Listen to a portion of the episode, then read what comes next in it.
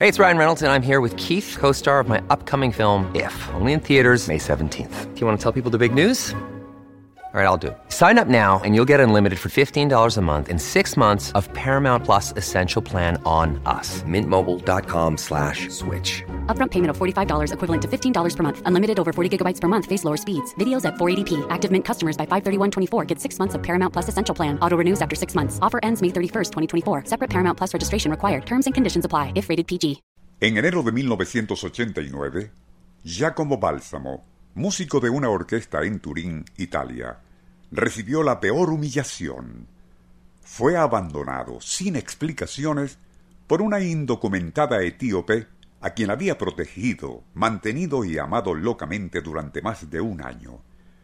Para desahogar el despecho que le atormentaba, Giacomo se dedicó sistemáticamente a colocar en cabinas telefónicas, prensa y volantes callejeros una foto de la hermosa infiel con la siguiente leyenda.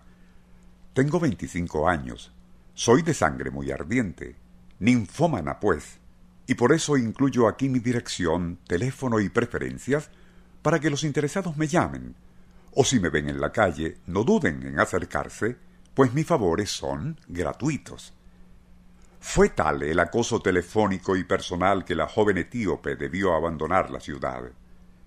Pero aquello no hizo más que renovar el interés de millares de italianos, y como es de suponer, la prensa amarillista que la perseguía a toda hora y a todas partes.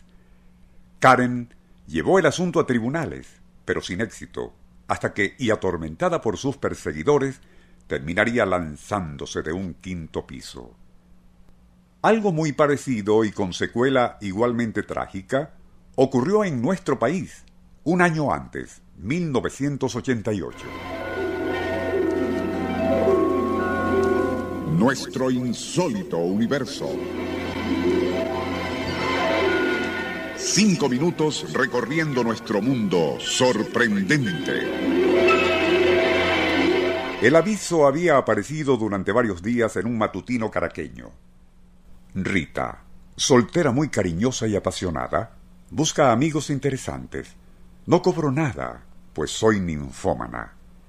Al pie del aviso aparecían la dirección completa y teléfono de la solicitante. En reportaje que apareció posteriormente en la revista Auténtico, el periodista Argenis Rodríguez contó que Rita había trabajado como secretaria en una empresa de cuyo gerente era amante. Bastante mayor que ella, la celaba obsesivamente, tanto así que optó por retirarse de la compañía poniendo fin a las relaciones. Pero aquel hombre aparentemente no podía vivir sin ella, pues día y noche, personalmente y por teléfono, la seguía y hostigaba con acusaciones de todo tipo. Fue tal el acoso que Rita sufrió un ataque de nervios, tras lo cual se marchó al interior con una hermana. Fue entonces cuando comenzó a aparecer otro aviso en los diarios con su foto, provocando innumerables llamadas de don Juanes ansiosos de complacerla. Según el relato de Argenis Rodríguez, Rita, enterada de lo que sucedía, regresó a la capital para intentar detener aquello, pero terminó sufriendo otra fuerte crisis nerviosa. No dormía y de nada servían sus denuncias, ya que los hostigamientos del ex amante y otros candidatos no cesaban. Durante la noche del domingo, primero de febrero 1988, y al no poder conciliar el sueño, sufrió de una fuerte crisis de nervios que ni los ansiolíticos lograban calmar, y su tortura se acrecentaba al sonar el teléfono cuyo número había cambiado varias veces. En la mañana del lunes, alguien denunció que en la calle, frente al edificio donde vivía Rita, estaba el cadáver de una mujer. Era ella, que había caído desde lo alto de un quinto piso, tal como había sucedido en el caso relatado al inicio de Karen, la joven etíope acosada por su examante. La prensa, al ocuparse del asunto, especuló que alguien podía haberla empujado al vacío o tal vez aquel denigrante acoso la condujo a tan fatal decisión.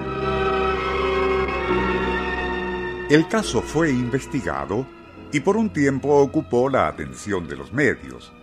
Luego, otro escándalo suplantó al drama de Rita y fue olvidado, así como el sórdido paralelismo con lo sucedido en Turín un año después entre un músico despechado y su amante africana.